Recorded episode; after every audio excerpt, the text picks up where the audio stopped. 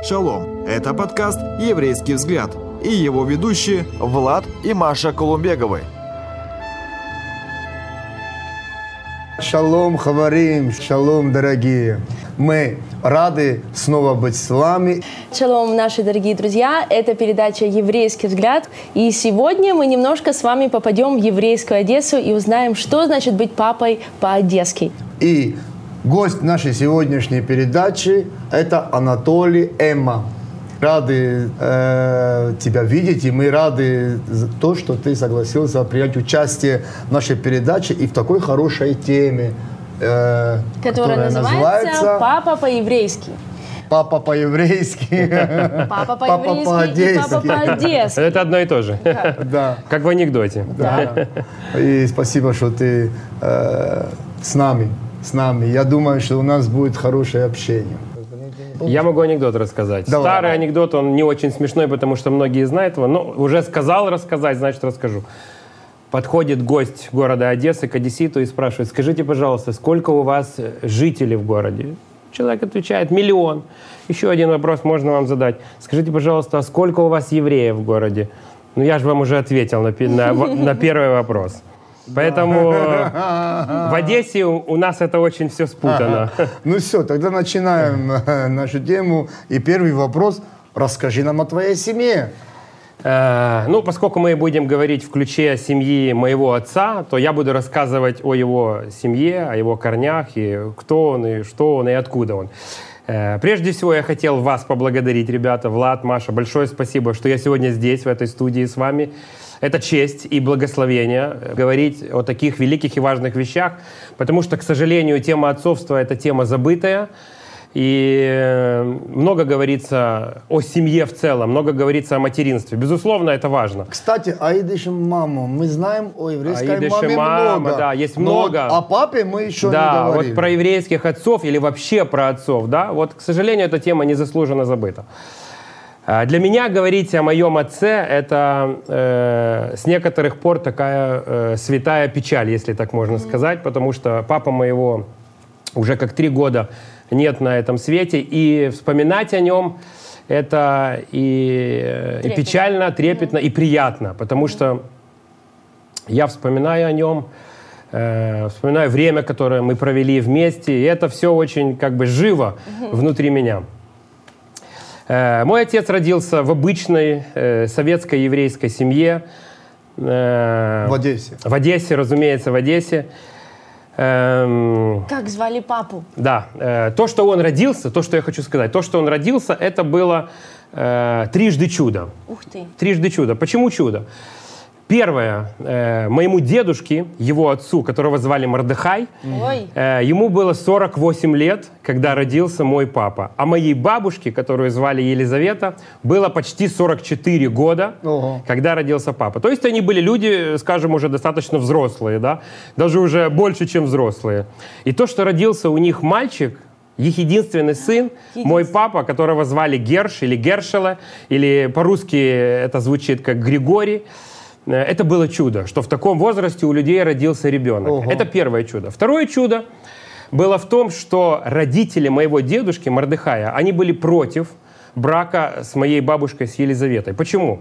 Потому что мой дедушка, он э, происходил из очень богатой семьи австрийских евреев, которые переехали в Одессу, имели э, фамильный дом и большое положение в Одессе, что для евреев царской России было, в принципе, ну, Э, нереально. нереально. Евреи были местечковые, жили где-то в селах. И тут приехали австрийские евреи, mm-hmm. которые в центре Одессы купили большой трехэтажный дом. Я видел этот дом, в котором жили мои предки.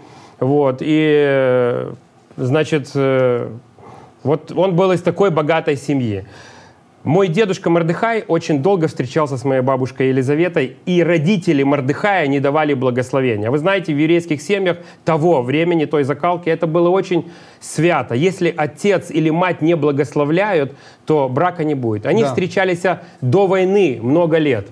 И им не было благословения, поэтому они не женились. Началась война, война их раскидала, дедушка ушел на фронт, бабушка была в эвакуации. И только после войны чудом дедушка, оставшийся жив, был раненый, нашли они друг друга. родители уже от э, моего дедушки Мордыхая были мертвые, э, покойные на то время, и уже без благословения, если так можно сказать, да, потому что некому было благословлять, мой дедушка берет мою бабушку Елизавету, себе в жены, и сразу же в 46 году разда, рождается Герш. Это чудо тоже. Это было в Одессе? Это было в Одессе, О. да. Моя бабушка происходила из очень бедной еврейской семьи, которая переехала э, в Одессу из-под Риги. Там было такое местечко клубное, если я правильно помню и произношу. И богатые евреи не хотели якшаться, как говорят, говорится, с бедными. Поэтому и не было благословения. Ну как это вот бедная, необразованная еврейка, ну у нее было очень много достоинств, может быть, об этом как-то поговорим, выйдет за значит, э, видного такого. завидного, да, такого еврейского парня, хотя революция все отобрала, но вот эта честь угу. и вот эта гордость семьи, да, достоинство не давало возможность соединиться богатому и бедному человеку в браке. Слушай, я тебя перебью, я, вот, я так заслушался сейчас, э, я вообще, честно. Вот, У меня тоже еврейская я, сказка. Я просто, ну вот, я смотрю, тут Толик сидит красивый, да. молодой, настоящий аид, понимаешь? Такой вопрос у меня возник. Откуда ты это все знаешь? Очень важно. Про бабушка. Я много чего знаю о своей семье. Очень важно задавать вопросы. Кстати, еще, а, еще одно из э, чудес, которое произошло, Э, он родился после войны, а мы знаем, что во время войны многие евреи были уничтожены, многие браки mm-hmm. были разрушены, потому что да. кто-то погиб на фронте, кто-то э, стал жертвой нацистов. Но тут их любовь сохранилась на много лет, около 10 лет. До войны они встречались они, примерно это 5 лет. И поэтому вот такие чудеса были. 10 лет, и они, они друг друга ждали, любили. Она ждала его с фронта. И вот и он сразу после войны в 46 году родился. Да, я знаю, что ты молился вместе с папой молитвой покаяния, да, покаялся, да, принял да, еще. Да. Очень интересно, что, знаете, когда ребенок появляется на свет, он попадает на руки к своему отцу. Ну, или к матери, или к отцу. Ну, к отцу тоже попадает там на второй, на третий день. А мой отец э, принял Иешуа перед своей смертью и умер у меня на руках. Ой. Да, и последние э, 15 минут жизни он, он, он лежал у меня на руках. И это такой очень сильный символизм, что когда я родился, я был у него на руках. Mm-hmm. А когда он родился свыше, он был у меня на руках. Ты, да. ты знаешь, это как из Малахии, что сердца отцов, они да. поворачиваются к детям, а сердца детей, они сердца детей. Это, это чудно, да. И мы это... видим эту красивую такую еврейскую картину такого соединения. А можешь с нами поделиться какими-то самыми яркими впечатлениями о, о твоих вот взаимоотношениях с папой? Может быть, в детстве или в юношестве? Да. Э, мой отец э, вырос, встретил мою маму. Мою маму зовут Мила. Э, они недолго прожили вместе, брак у них не получился. Они вдвоем очень достаточно такие сильные личности, сильные люди, не ужились. Но при этом я никогда не ощущал, что у меня не было отца, потому что мой отец очень ответственно подходил к тому, что у него есть сын. И мой отец бывал у нас в доме несколько раз в неделю. Он не просто приходил, он не просто э, там посмотрел и ушел. Знаете, как э, в разводе люди, да, живут, общаются. А ты рос с мамой, да? Я рос с мамой, да. Но отец постоянно присутствовал в доме, потом я расскажу об этом больше. Угу. Я постоянно с ним гулял. Мы проводили вместе время на пляже, мы проводили вместе время за покупками, мы ходили на базар. Э, мы проводили вместе время на его работе. Мы проводили вместе время просто гуляя по городу. То есть мы постоянно общались и постоянно говорили, постоянно разговаривали с ним. Поэтому я никогда в жизни не ощущал, что мои родители в разводе. Это может быть ну, один из немногих случаев. Не скажу, что он уникальный. Я думаю, много таких отцов есть, да, ответственных. Но у меня был такой папа, который любил любил меня и который вот проводил со мной время. И на самом деле, как мог, он, он хотел быть близко со мной, со своим mm-hmm, сыном. Mm-hmm. Я очень, это помню. Очень интересно, потому что э, когда дети рассказывают о своих родителях и рассказывают в таком впечатлении, таким, таким э, э скажем, очерками, то это, конечно, э, реальность жизни, которая у нас э, происходит. И я, вот, я бы хотел бы вот, э, задать такой вопрос. Вот, какие жизненные принципы, какие жизненные ценности э, ты мог бы рассказать о своем отце, какие у него были?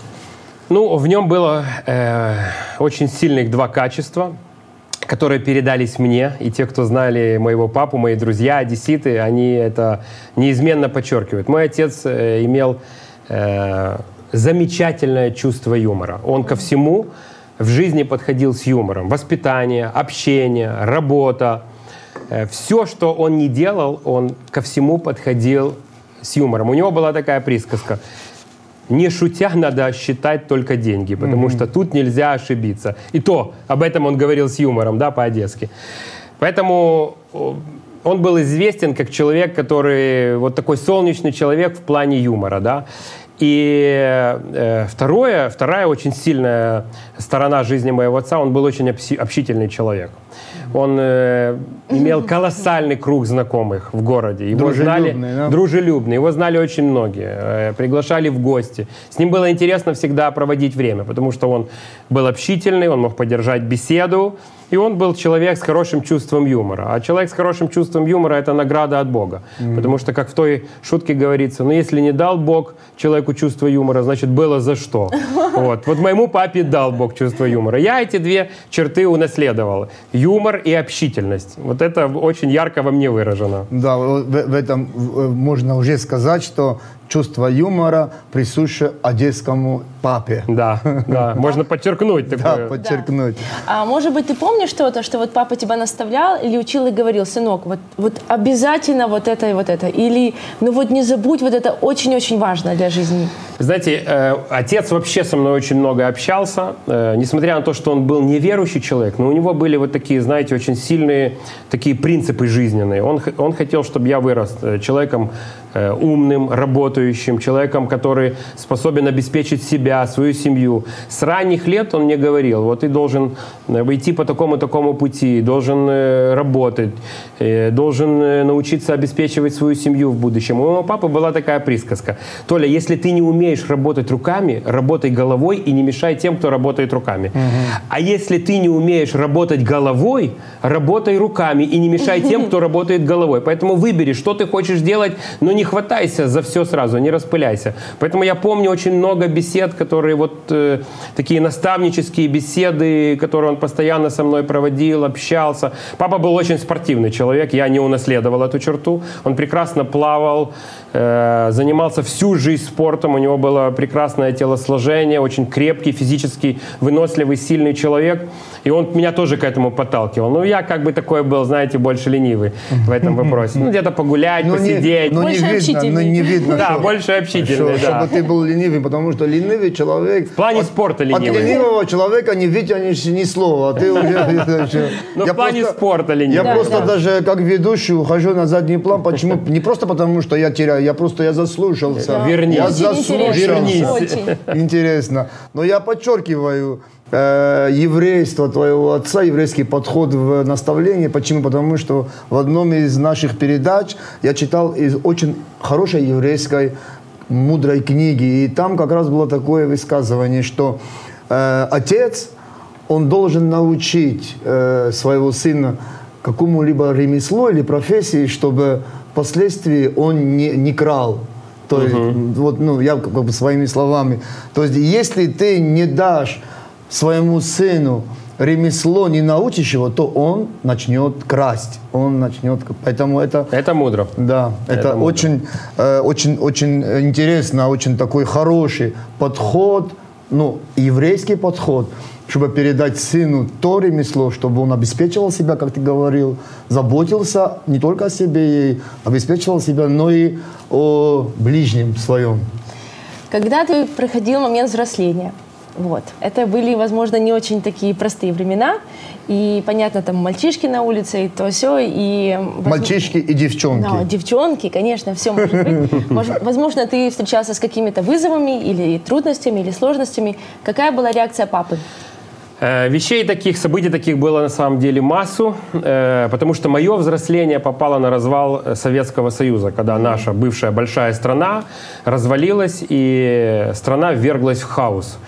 Одесса – город достаточно криминальный, и тот район, где я вырос и жил, это Молдаванка, это один из самых криминальных районов нашего города. И э, наш район был охвачен э, наркоторговлей, э, наркотики, производством наркотиков. И уже будучи даже подростком, еще при Советском Союзе, я, например, знал, э, где варят наркотики, я знал, кто такие наркоманы, то есть мне не надо было ничего объяснять, рассказывать, я был в курсе всех дел. Было очень много э, различных бригад, бандитских группировок, которые, значит, вот находились в нашем районе. Самый, один из таких интересных случаев, который, с которым столкнулся я в общении со своим папой, произошел следующим образом. Мы гуляли на улице, нам уже было лет, наверное, под 16, и такая веселая жизнь, э, денег нету, деньги надо где-то достать, значит, их можно у кого-то отнять. Ну, всякие такие шалости мальчуковые, да, еще не, не переросшие в глобальные да. какие-то проблемы, да, там, с милицией, с тюрьмой и так далее. И вот, вот так вот гуляя своей компанией, компания у нас была разношерстная, э, вдруг меня встретил мой отец на улице. Он подозвал меня, я подошел к нему, поздоровался – и он мне задал один вопрос. Кто эти люди? Кто они такие? я сказал так, ну, как бы на веселе. Папа, это мои друзья, там это Олег, это Сергей, это Алексей. Он посмотрел еще раз на меня, так достаточно строго, посмотрел на них и сказал, я с завтрашнего дня переезжаю жить к вам домой.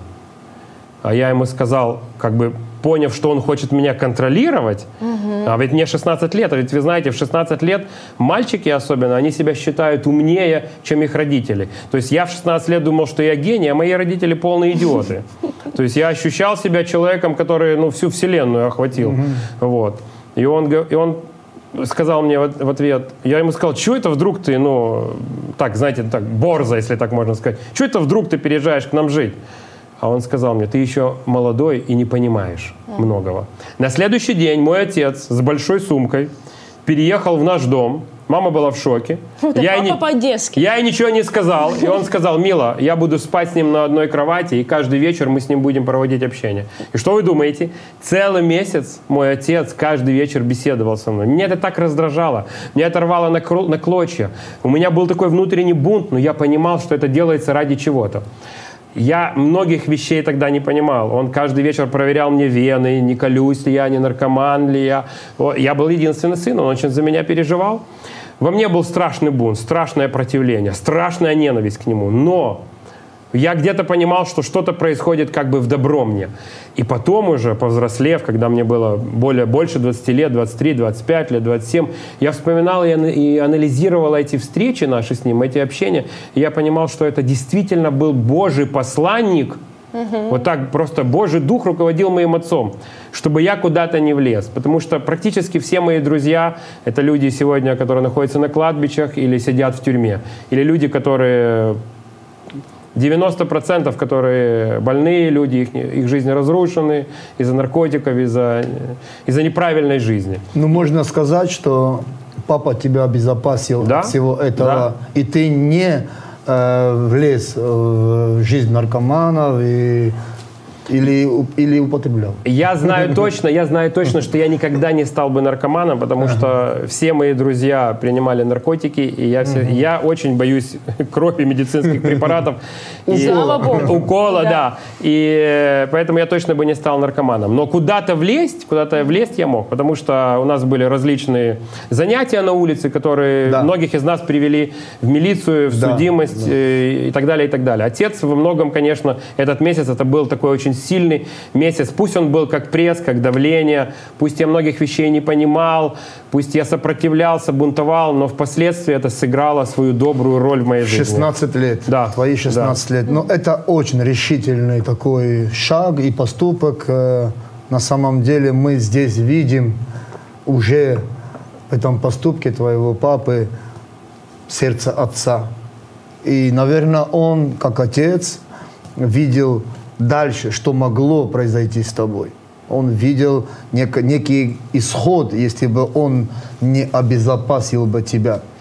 То, ну, слава Богу, слава, слава Богу, Богу. За, за таких пап. И у меня еще такой вопрос. Папа наказывал тебя? Никогда в жизни не бил меня, но время от времени говорил очень строго и время от времени говорил очень, э, ну так, э, меня аж взбадривало изнутри, да, если так можно сказать. Потому что его слова, они не были там ругательные, матные слова, но они были достаточно строгие, может быть, на грани каких-то ругательных слов, э, но он был строг со мной, то есть он э, не позволял мне уйти ни вправо, ни влево. То, что касалось в отношениях с матерью, то, что касалось в отношениях с улицей, э, то, что касалось в отношениях моего будущего, он был очень строг, хотя, опять-таки, он мог быть строгим, но потом он начинал шутить, и ты уже совершенно другими глазами смотрел на ситуацию, которая происходила. То есть угу. он постоянно изрекал какие-то шутки. Да, ты знаешь, мне это подтверждает одну еврейскую книгу. Э, мы читали о еврейском воспитании, и там был такой один прекрасный первый принцип воспитания еврейского ребенка. Нельзя с ребенком быть слишком, слишком жалостливым. Даже самому маленькому ребенку нужно дать понять, что Бог дал ему способности, поэтому с него и спрос большой. Наверное, это то, что делал папа с тобой. Он не был жалостливый, он показывал тебе, что ты умный, что у тебя есть будущее, и что э, нужно, чтобы ты свои способности все-таки направил в нужное русло, а не просто так по улицам они могли куда-то... Шалтай-болтай, как да. говорят. Да. И э, такой, э, еще один такой вопрос. Ты уже, в принципе, затронул некоторые моменты, что ты взял для себя от папы. Но, может быть, есть на самом деле то, что ты взял от папы как, э, как пример для себя, для себя как для уже отца. Вот какие качества? Угу. Ну, э, то, с чего мы начали, да, это очень э, ответственный такой подход, очень, как мы это слово использовали в начале передачи, очень такой внимательный подход э, к, своей, к своей семье. И пусть mm-hmm. у моего папы не получилось с моей мамой, да. Он был человек неверующий на то время, да, но у него очень все хорошо получилось со мной. Поэтому он очень ответственно подходил к воспитанию, он не позволял э, прорасти каким-то сорнякам. И вот это чувство, я так думаю, и моя семья, я надеюсь, моя семья тоже это видит и понимает, я очень ответственно подхожу к воспитанию своих детей, к общению, с ними. И вот, вот в этом процессе я не, я не, не спускаю все, а, там, да. как будет, так будет, там, Бог устроит, Бог... Ответственность. Да, то есть я подход. понимаю, что есть моя ответственность как отца, э, как человека, который их родил, есть ответственность Бога. Я не скидываю все на Бога, я не скидываю все на свою жену, я не скидываю все на школу или на какие-то там секции, где они занимаются или занимались. Я понимаю, что есть моя роль, да. моя ответственность, и я ее да. хочу исполнить. Как ты думаешь, э, если бы папа жил с мамой всегда, ты больше бы получил бы от папы? Или, или вот просто вот такой вопрос у меня возник. Мы не можем этого знать, потому что их судьба сложилась вот таким образом. Но есть интересно... Не, если бы они были бы вместе. Да. Я, я, честно, я не представляю, как они могли бы быть вместе, потому что они очень э, специ, специфические люди. Но это не в тему, но буквально угу. 30 секунд. Я был как-то Э, в одном собрании проводил служение. Большая церковь, пятидесятническая. И меня пригласили помолиться. Э, у пятидесятников это называется сосуды, то есть люди, через которых говорит Бог, пророки. И одна женщина, пророчествующая, сказала мне такие слова. «Твои родители будут жить вместе». Она видела меня первый раз – я видел ее первый раз. Знаете, что я подумал? Когда, помните, ангел явился, Господь явился Саре, Аврааму, и Сара что? Рассмеялась. Я был как та Сара. Я рассмеялась, думаю, что ты несешь, женщина? Когда мой отец заболел, моя мать переехала к нему и два месяца не отходила от него. И в конце жизни, когда мой отец умирал, он сказал, Мила, я хочу покаяться перед тобой за все, что я сделал неправильное против тебя. Единственное, чем я могу тебя отблагодарить, это деньгами. У меня больше ничего нету. Как бы я мог сказать тебе спасибо? И он отдал ей большую сумму денег.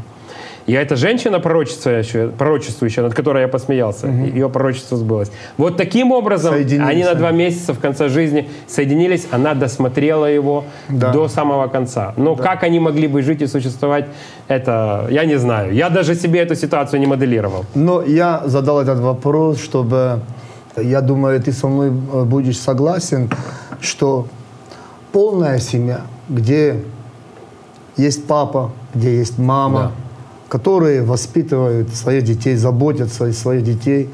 Для детей это больше благословения, э, нежели э, вот, Вот твоя- такая твоя модель, как у история, меня была. Да, Это да и аминь. Мы верующие люди. Да. Мы понимаем, что должно быть так. И хорошо, когда и неверующие так понимают. Да. Да, спасибо большое. Дорогие друзья, э, большое вам спасибо, что вы были с нами. Э, Очень насыщенная, очень хорошая, интересная тема, общение.